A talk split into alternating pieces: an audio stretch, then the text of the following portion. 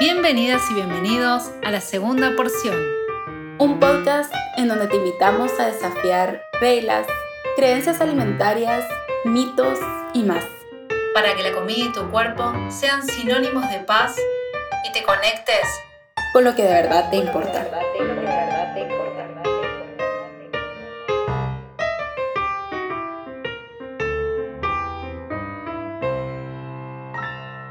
Hola, bienvenidos a nuestro podcast. Somos Anita y Pau. Hola Pau, ¿cómo estás? Bien, ¿y tú? Bien, bien, bien, muy bien, muy bien, gracias. Contenta, contenta acá de, mm, retomar y de volver a empezar nuestro segundo episodio. Nuestro segundo episodio después del episodio donde nos nos dimos a conocer, ¿o no, Pau? Sí, sí, emocionada también de ya empezar a compartir diferentes temas y que pues con este tema que vamos a ir hablando hoy, eh, queremos como que empezar con un tema bastante global para poder, eh, creo que va a ser como el punto de partida para los demás podcasts, ¿verdad? Que va a ser como el enfoque de los temas que nosotras vamos a ir hablando por acá. Exactamente, exactamente. Sí, creo que es el eh, un poco como empezar a, hablar de nuestro, de nuestro punto de partida, o sea, de, nuestra filosofía tanto personal como, como profesional, ¿no? ¿Cuál es nuestra mirada de la persona, pero sobre todo, y acá voy a empezar a como ampliar o, dar la bienvenida al tema, sobre todo nuestra mirada de salud, ¿no? Y a partir de eso, cómo van a Em, encajar, no sé si esta es una palabra que se entiende en, todos los países, pero cómo todos los temas van a ir, eh, digamos, siendo coherentes con esta mirada de salud que, que este, en este podcast la vamos a presentar. Sí, sí, sí. Sí, creo que ahorita o tal vez hoy en día se oye mucho el tema de salud, ser saludable, ¿verdad?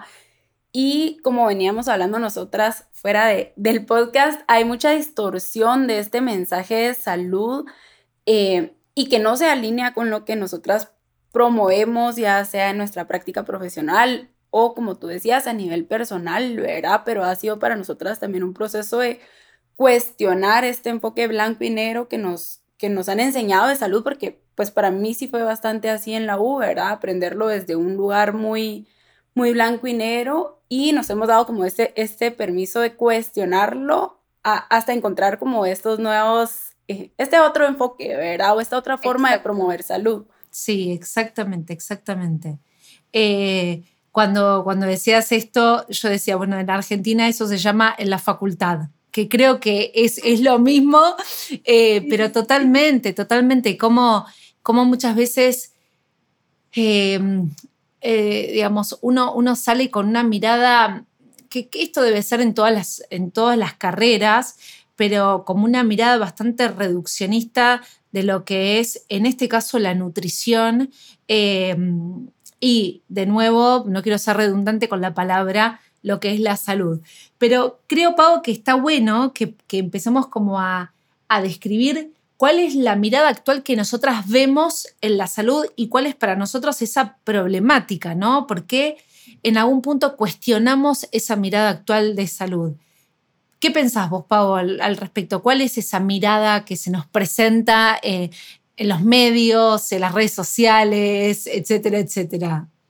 Bueno, para mí resalta mucho la palabra salutismo, ¿verdad? O este no sé si decirle como enfoque, pero es como sistema de creencias, ¿verdad? Que es el salutismo, eh, que pone como que pone como esa responsabilidad en cada persona, ¿verdad? Es como algo muy, muy reduccionista, como tú decías, es un enfoque, tú tienes que hacer todo esto para encontrar salud y además de eso, este, eh, está como responsabilidad, pero también de moralidad, ¿verdad? O sea, tenés que estar haciendo todo esto y si no estás haciendo todo esto, entonces estás, entre comillas, mal, ¿verdad? Y buscar esa salud, entre comillas, perfecta, que si lo analizamos es, o sea, cuántas personas entran dentro de ese concepto de salud, yo creo que sería un número súper chiquitito, ¿verdad? Porque como seres humanos con diferentes... Eh, ambientes, genética, tantas cosas y que lo vamos a ir hablando más adelante, pues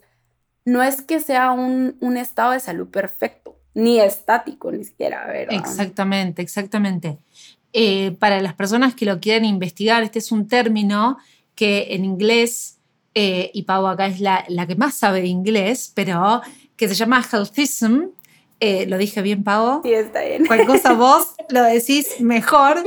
y que es, es un, un término que la primera vez que se habló, lo habló un señor llamado Robert Crawford en el año 1980 y que decía de esta crítica, y creo que esto es súper importante, ¿no? Como la responsabilidad individual de la salud, solamente casi la salud física, dejando de lado otras áreas de la persona, a través de cambios en el estilo de vida. Es decir, que la persona era responsable o es responsable, vamos a hablarlo en términos actuales, de eh, resistir a cualquier presión cultural, publicitaria, ambiental, social, como que la salud depende, como bien dijiste, de la persona y si lo logra es una persona como exitosa y si no lo logra es una persona como vaga o, perezosa o que no tiene ganas o irresponsable.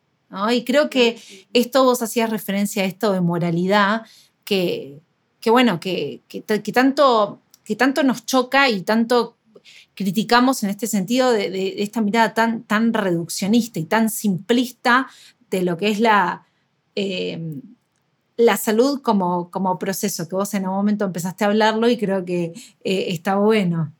Sí, sí, sí. No, y ahorita que decías esto, también me resalta mucho la palabra, o se me viene a la mente la palabra privilegios, ¿verdad? Porque yo creo que las personas que ponen la salud desde este lugar, bueno, no solo las personas que ponen la salud desde este lugar, pero las personas que alcanzan ese nivel de salud, si nosotras vemos más allá de el estilo de vida saludable entre comillas, hay muchísimos privilegios que no estamos considerando, ¿verdad? Privilegios desde la parte tal vez genéticamente yo no tengo, no, no estoy como predispuesta a tener estas condiciones o enfermedades, pero también el privilegio de tener acceso a los alimentos, ¿verdad? O a diferentes tipos de alimentos o a suficiente, a suficiente energía para mi cuerpo, a espacios para poder moverme, si lo vemos desde ese lugar de, de hábitos, ¿verdad? Pero son tantos factores que como se nos presenta hoy en día el mensaje de salud, no los tomamos en cuenta, ¿verdad? Y se queda en esta parte de lo que estamos hablando ahorita, que es el, el salutismo. Sí, exactamente. Y hasta, hasta podríamos decir que esto lo vamos a hablar en otro, en otro episodio, que también hay una gran relación entre el salutismo y la salud como moralidad y lo que es el índice de masa corporal, el cuerpo ideal, el cuerpo ideal entre comillas, ¿no? El cuerpo em, con determinado rango de peso eh, y si escapa ese rango de peso también deja de ser saludable como este parámetro blanco-negro que vos decías al principio. Sí, yo creo que es súper importante porque ahora cuando escuchamos el mensaje de salud casi siempre pensamos en peso, ¿verdad? Como que ese fuera el factor determinante de si somos, entre comillas, o no saludables, ¿verdad? Y eso lo vemos en todos lados, en redes sociales es súper común ver a gente como criticando el estado de salud de otra persona que, por supuesto, está súper mal, ¿verdad?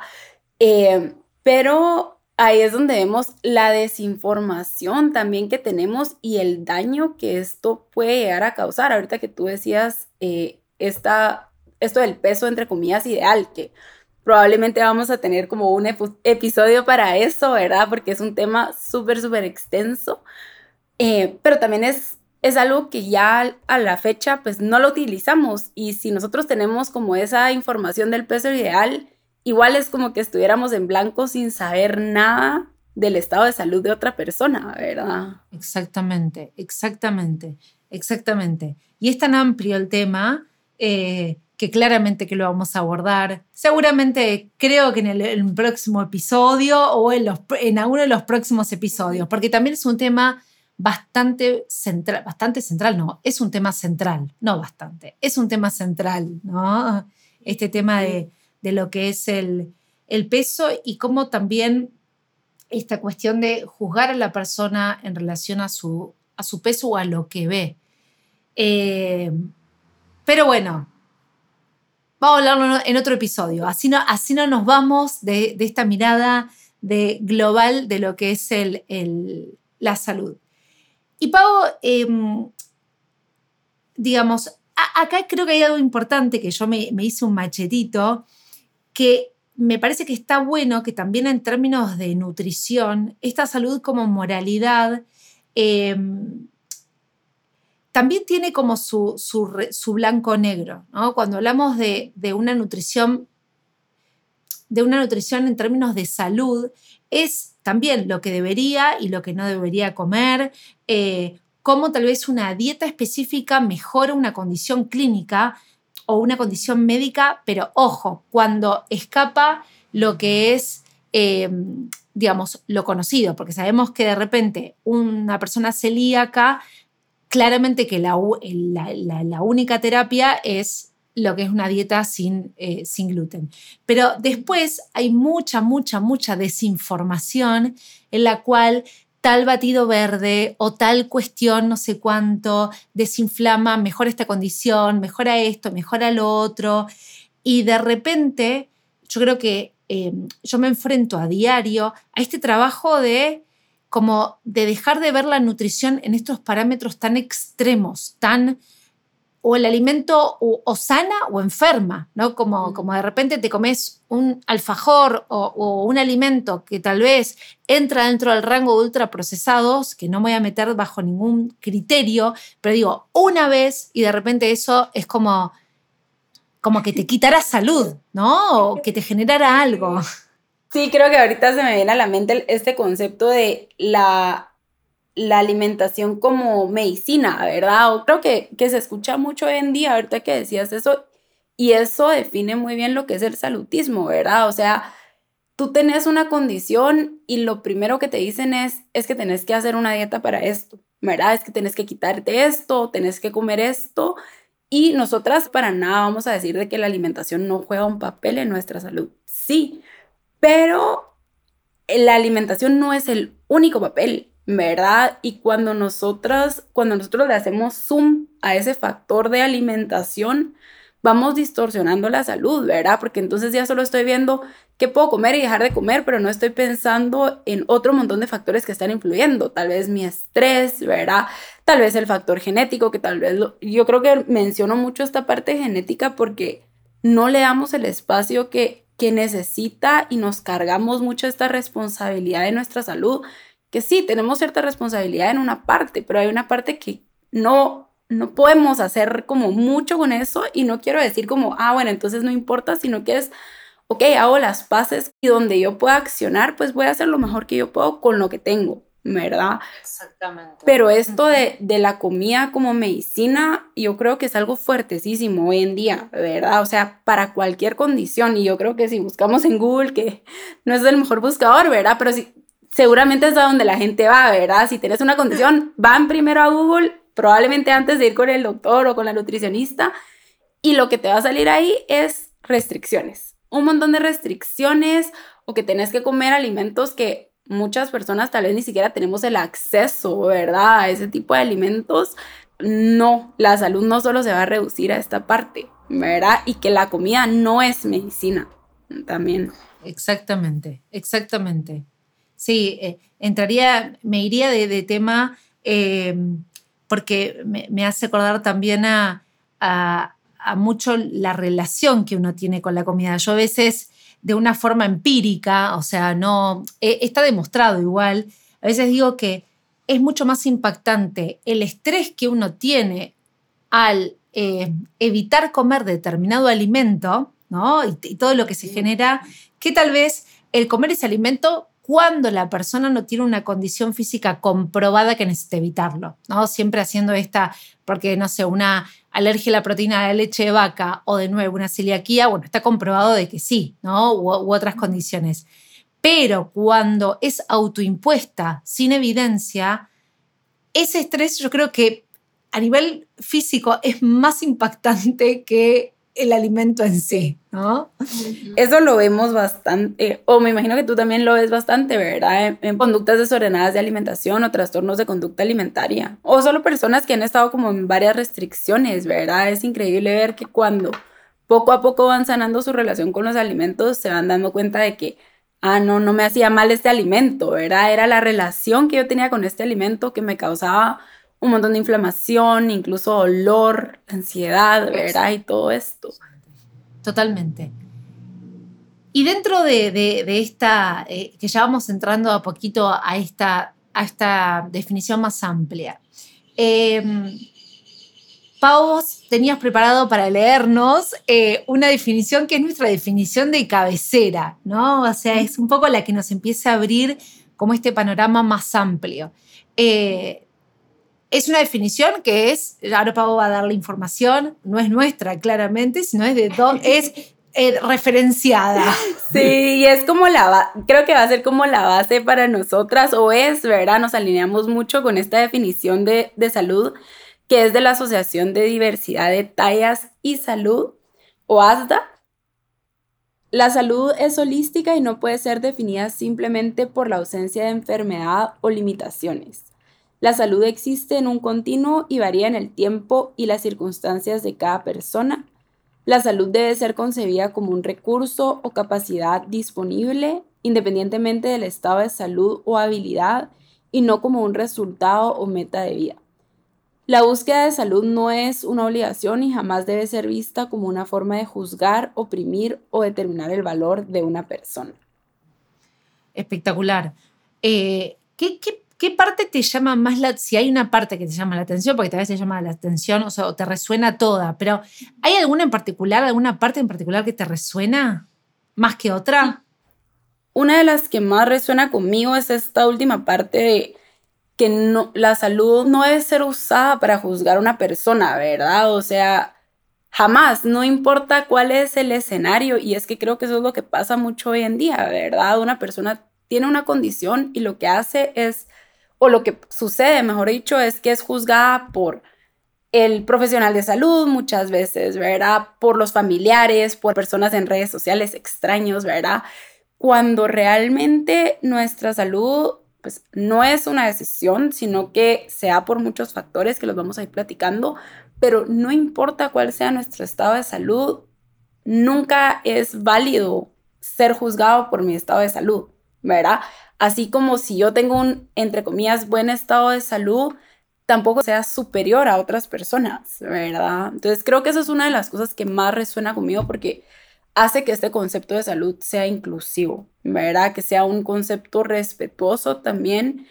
Y la última cosa que voy a decir, y así te dejo que tú digas como cuáles son las cosas que resaltan, es que a mí me encanta que desde el enfoque de salud en todas las tallas, no importa cuál sea nuestro estado de salud, en el punto en donde estamos podemos dar un pasito para trabajar en nuestra salud, ¿verdad? Entonces tú puedes no tener ninguna condición ni nada y desear o querer trabajar en tu salud y lo puedes hacer dando pasos desde el punto en donde estás, pero puede haber otra persona que tenga N cantidad de condiciones o enfermedades físicas, mentales, limitaciones, etcétera, pero igual si esta persona quiere, porque también es una decisión, ¿verdad?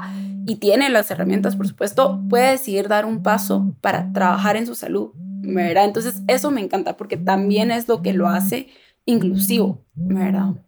Sí, totalmente, totalmente.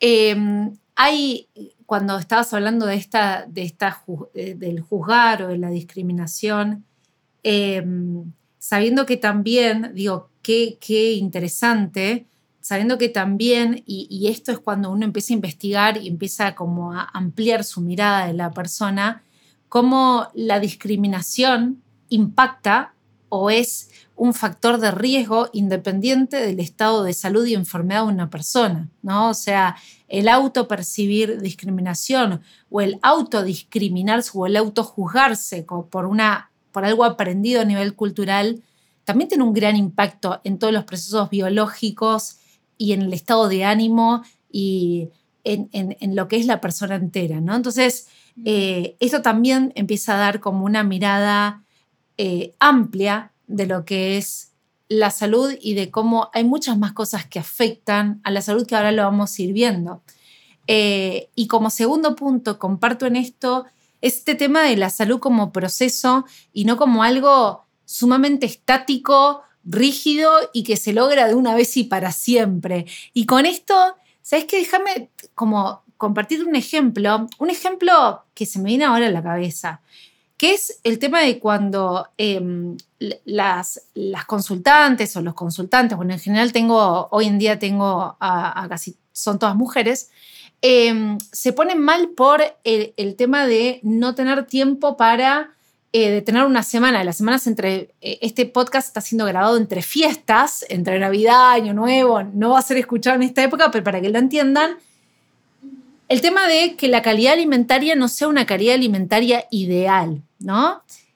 Entonces, como que yo ahí les digo, a ver, no, uno no va a tener una alimentación de calidad alimentaria suprema los 365 días del año, las 24 horas del día. Hay semanas en las cuales la vida o la, situación nos pone en, digamos, en una elección donde tal vez no es lo que elegiríamos para, para como todas las semanas, pero tal vez es lo mejor que podemos hacer esa semana y que, de nuevo, y, ahora vamos a entrar en, todo lo que determina la salud, no va a impactar en el estado nutricional de la persona.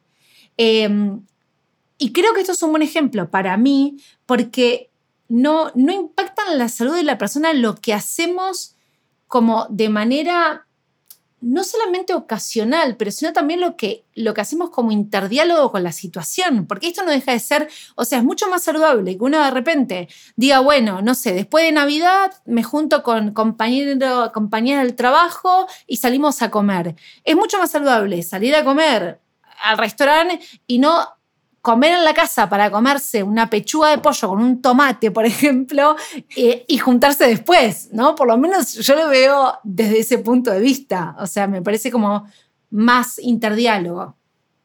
Sí, y que también nuestro cuerpo, o sea, se adapta, ¿verdad? Se adapta a muchas cosas. Por ejemplo, acá en Guatemala hay un índice altísimo de pobreza, ¿verdad?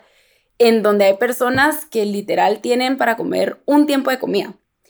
Y es increíble ver cómo el cuerpo, obviamente no es lo ideal, ¿verdad? O sea, definitivamente no, ¿verdad? Pero es increíble ver cómo el cuerpo se adapta para que esta persona, pues, pueda vivir lo mejor que puede, ¿verdad? Dentro de esas circunstancias. Y a mí me encanta una, yo no sé si tú la has visto, ahorita la estoy viendo acá, pero es una pirámide que va ejemplificando muy bien cómo, o sea, cómo son nuestras necesidades en cuanto a alimentos, ¿verdad? Muchas veces pensamos en la alimentación como esta herramienta para, entre comillas, ser saludables.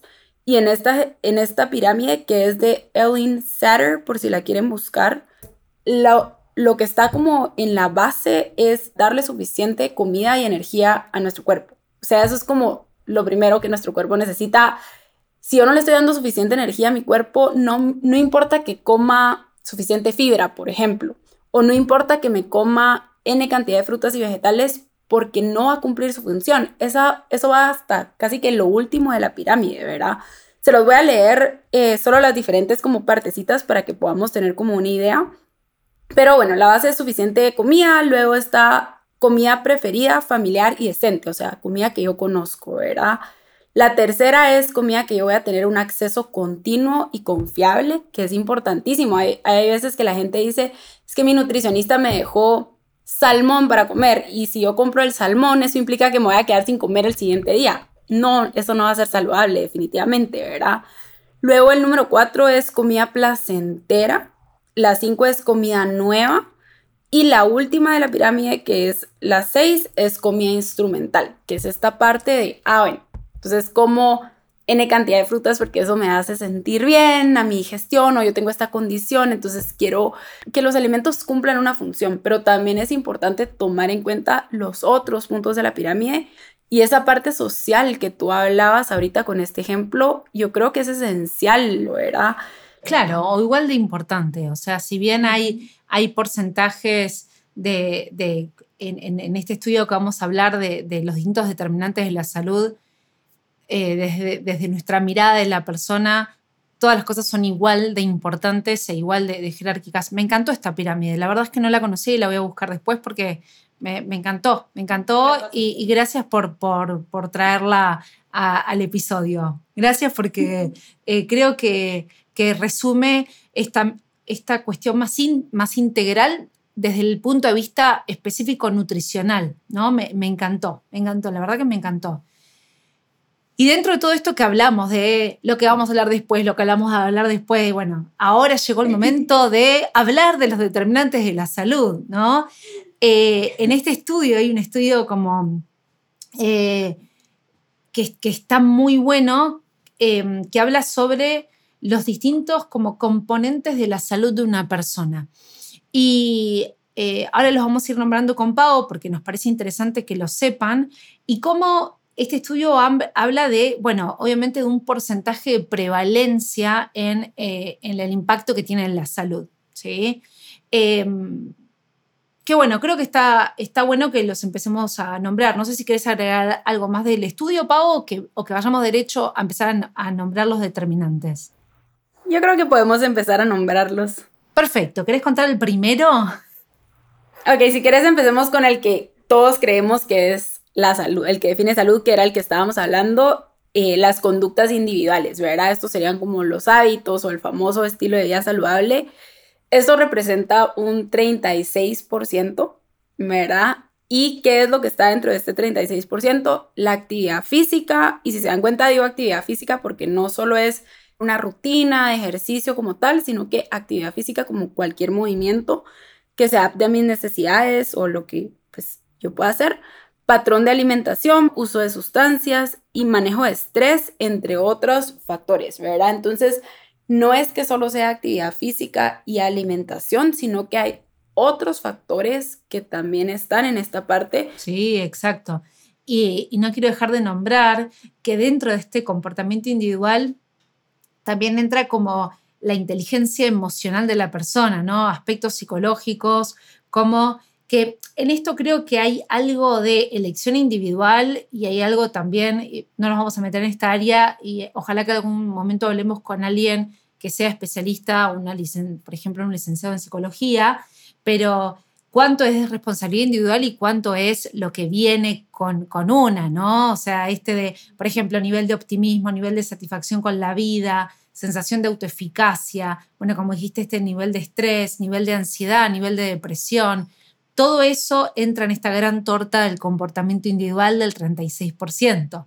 El que viene después es el que, este estudio dice que es el 24%, son las circunstancias sociales.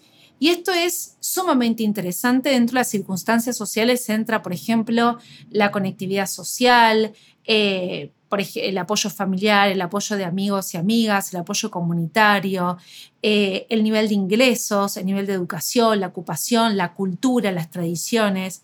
Y esto a mí me parece siempre sumamente interesante porque hay estudios de, de comunidades que son comunidades que tal vez desde el punto de vista pura y exclusivamente alimentario tienen un patrón alimentario como prevalente en lo que nosotros llamaríamos grasas saturadas. Yo creo que si decimos grasas saturadas, todos y todas se entienden, pero bueno, dentro de lo que es la calidad alimentaria sería como, no sé cómo definirlo, Pau, no sé, a ver si me puedes ayudar. O sea, como que alguien eh, en esta mirada de alimentación buena o mala no juzgaría o no diría que una alimentación que predomine de grasas saturadas sea una, un buen estilo de vida, ¿no? Dentro de, este, de esta visión de salutismo. Y lo que quería llegar con esto es que como hay poblaciones que tal vez tienen este eh, estilo de alimentación a base de em, productos animales, quesos, eh, tal vez un poco más de alcohol, más eh, de comidas grasosas como predominio, pero que tienen indicadores de salud mejores que otras poblaciones que tienen una alimentación eh, de calidad a base de, por ejemplo, frutas, verduras, fibra, etcétera, etcétera, tienen mejores condiciones físicas y aparentemente, lo que dicen muchos estudios es que esto se debe a la conexión social que tienen esas personas, ese, esa cuestión de, comunidad, de sentido de pertenencia, de sentido de, apoyo social. Y creo que estos estudios son como muy reveladores en, cómo impacta también esta condición social, ¿no? Este, este sentido de pertenencia con, con un grupo. Y a veces también le dan como un papel más importante a la conexión, ¿verdad? Porque algo que vemos desde, y ahorita no, o sea, solo tengo como un recuerdo muy vago de este estudio que está en el libro de alimentación intuitiva que habla como una comparación de Estados Unidos y no sé si es como Francia o Italia o algo así, sí, ¿verdad? Eh, y esta comparación de, digamos, en Estados Unidos es como muy común ver todo esto de las dietas, ¿verdad? Las dietas, miedo alrededor de la comida, ansiedad alrededor de la comida, todo muy blanco y negro, ¿verdad? Este es un alimento bueno, este es un alimento malo, versus eh, desde, desde este otro lugar en, en Francia, que hay como mayor conexión con los alimentos, ¿verdad? O sea, el, el tiempo de la comida es un tiempo muy importante, ¿verdad? Para conectar con otros, para conectar con los alimentos. Y aunque estén como alimentos que consideraríamos, como tú decías hace un ratito, ¿verdad? Entre comillas, no saludables, ¿verdad? Porque son más altos en grasa y lo que sea. Entonces, ahí es donde podemos ir viendo de que no, la salud no es blanco y negro como nos la han presentado eh, no es lo que me estoy comiendo necesariamente, sino que hay otro montón de factores que van influyendo, ¿verdad? Sí, sí, totalmente, totalmente. Bueno, este, el, el tercer determinante te lo voy a dejar a vos porque es tu determinante. Contalo, Pau. bueno, mi favorito. El 22% es genética y biología, ¿verdad? Em, yo creo que sí, llegó. al fin. Sí, lo hablo un montón y yo es que yo creo que lo hablo tanto porque yo miro que la gente tiene tanto, como siente tanta culpa alrededor de su estado de salud. Cuando acompaña a personas, está como esta parte de, no, es que me determinaron esta condición, me determinaron esta enfermedad y yo me siento tan culpable porque he hecho esto o no he hecho esto, pero muchas veces no vemos como ese factor de, eh, el factor genético que no podemos modificarlo, ¿verdad? O sea, no es que podamos hacer, sí es cierto que si yo tengo como el riesgo de tener, por ejemplo, diabetes, porque en mi familia hay diabetes, ok, yo puedo prestar atención a mi alimentación, puedo eh, hacer actividad física dentro de, dentro de mis posibilidades, ¿verdad? Puedo hacerme chequeos médicos constantemente para estar como muy atenta, pero de todos modos puedo llegar a desarrollarlo. Eso no quiere decir de que yo esté haciendo algo mal, ¿verdad? Sino que quiere decir de que, bueno, tengo un cuerpo humano, que hay cosas que yo no puedo controlar, pero con estas condiciones puedo tener herramientas para encontrar igual bienestar, ¿verdad? Entonces, en este factor de eh, genético está estructura corporal, ¿verdad? Como edad, peso, eh, en general nuestra estructura corporal o composición corporal que también la edad, ¿verdad? Es otra de las cosas que a veces creemos que nuestro estado de salud se va a mantener como cuando teníamos 15 años y es como, no, ¿verdad? O sea, si nuestra computadora, nuestro teléfono va fallando con los años, ¿cómo nuestro cuerpo no lo va a hacer, ¿verdad? O sea, es un cuerpo humano. Entonces también está el género, funciones del cuerpo como densidad ósea, presión arterial, estado nutricional, resistencia física. Entonces, sí, ese es el, el factor, mi factor. el, factor de pago, pero, pero ahí vamos viendo cómo en realidad casi las circunstancias sociales, la genética, bueno, y el comportamiento individual, más o menos se llevan como el gran porcentaje de, la torta de determinantes de la salud.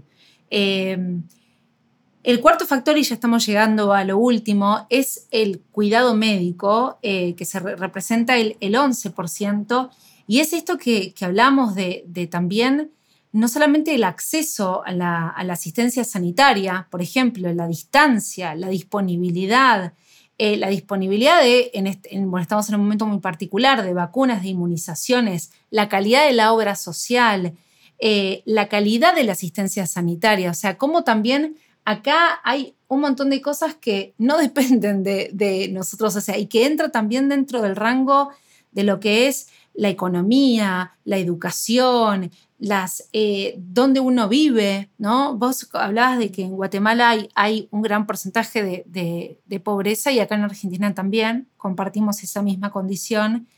Eh, y cómo hay, eh, y en esto mucho respeto porque tampoco digamos, uno tiene, como vos bien dijiste, también el privilegio de, poder asistir y hay muchas cosas que no sabe, pero cómo, cómo el, el, el, mero hecho del acceso a la asistencia ya es un gran determinante. ¿Cuántas personas, y cuando yo estudiaba y estudiaba estas materias más sociales, cuántas personas dejan de asistir a su control porque tal vez tienen que eh, dedicar 24 horas o un día completo porque tienen que hacer colas desde las 5 de la mañana y no pueden dejar a sus hijos con nadie, no pueden dejar de trabajar porque ese día de trabajo implica un día de que no tienen ingreso. Y cómo todo eso empieza claramente a determinar la salud grande y enormemente. Mm. Sí, ahorita que decías eso, solo me, resalta mucho como el, el, pensar, no es que porque me estoy tomando un batido verde, estoy saludable, tal vez es el privilegio que yo tengo.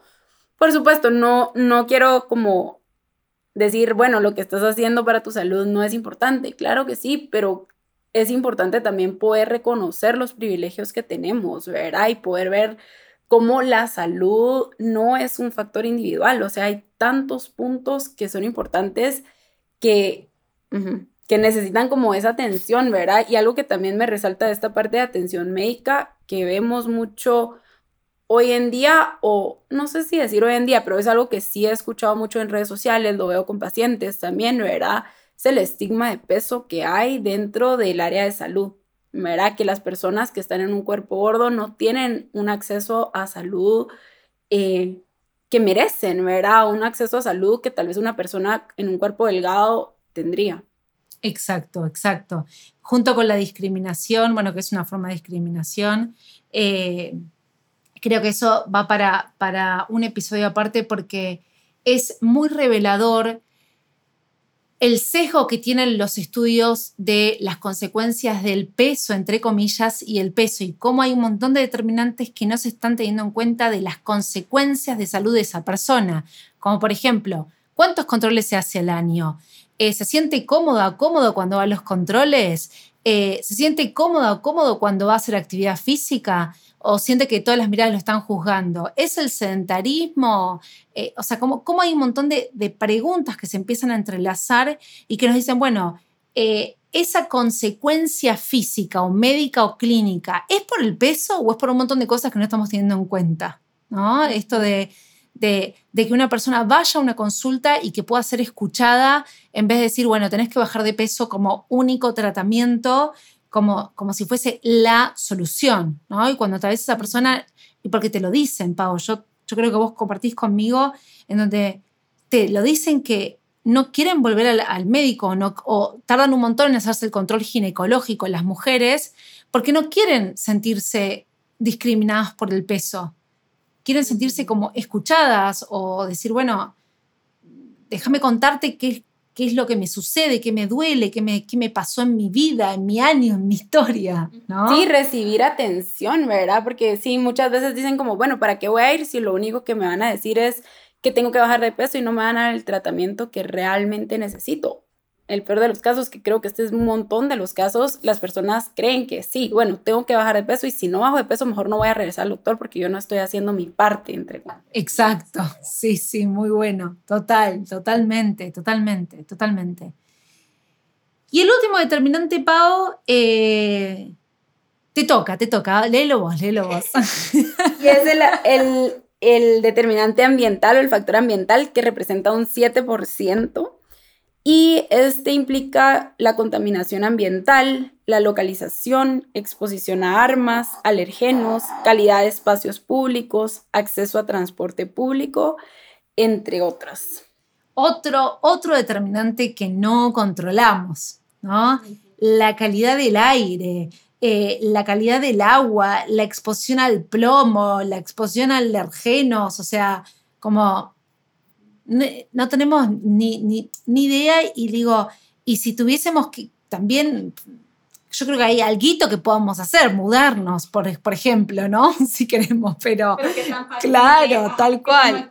No para todos. pero totalmente, digo, y que también es un gran privilegio, ¿sí? Entonces creo que, bueno, que esto resume... Eh, en algún punto eh, y espero que hayamos como cumplido con nuestro nuestro objetivo ambicioso de, eh, de mostrar nuestra, la mirada que nosotros compartimos de mirada amplia en la salud y ojalá, ojalá que, que se haya como entendido o llegado, ¿no? Adecuadamente.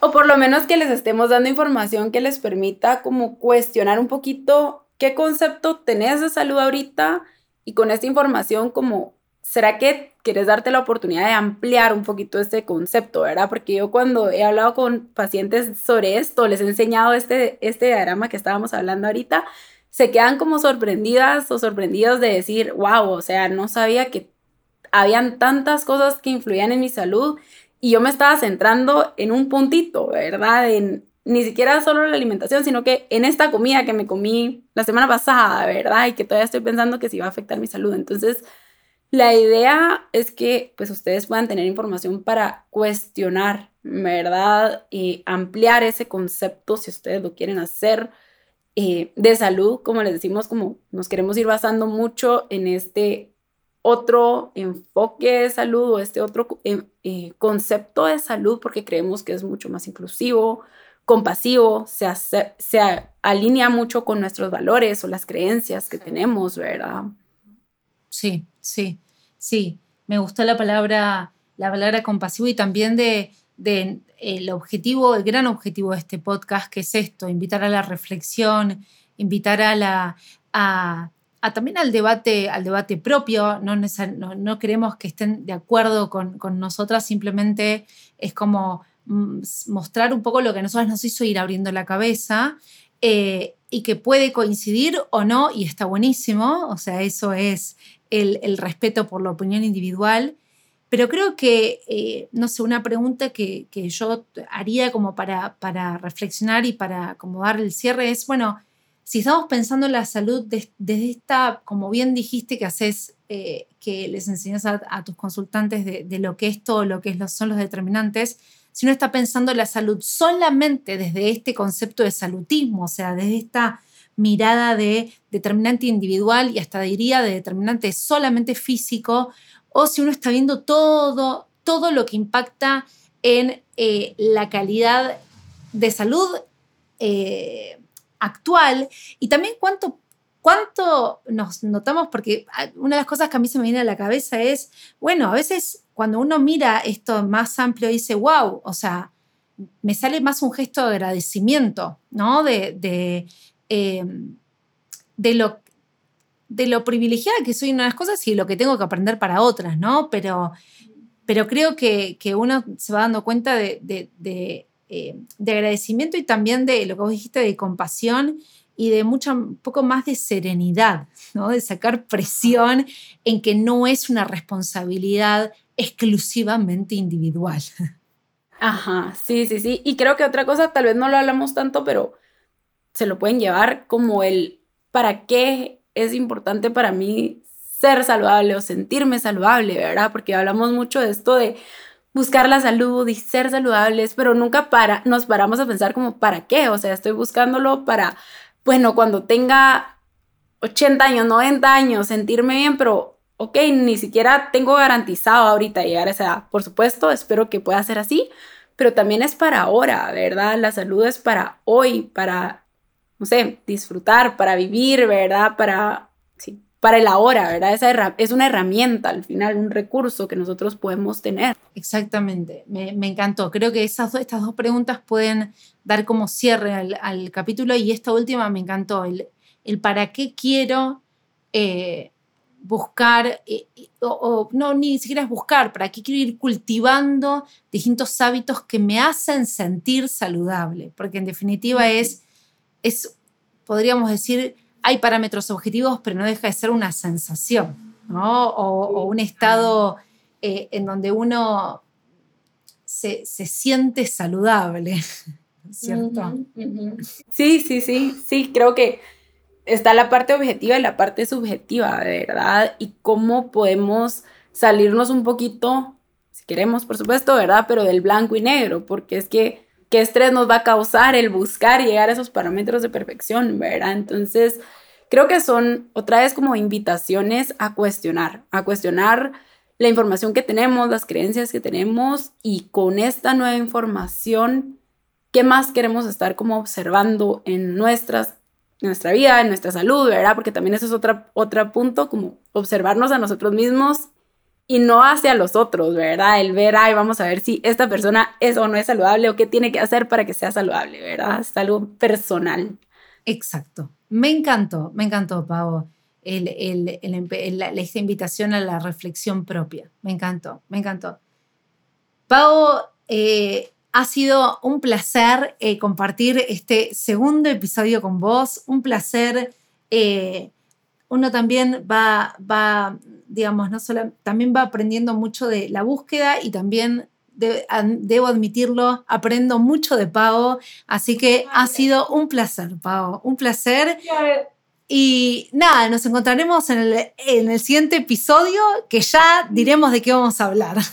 Sí, qué emoción, qué lindo compartir contigo, Anita. Yo también aprendo muchísimo de ti y espero que las personas que nos están escuchando, que se lleven información súper valiosa de acá y nos vemos la próxima semana en otro episodio. Exacto, exacto. Gracias por acompañarnos y bueno, espero que hayan disfrutado y nos vemos la semana que viene.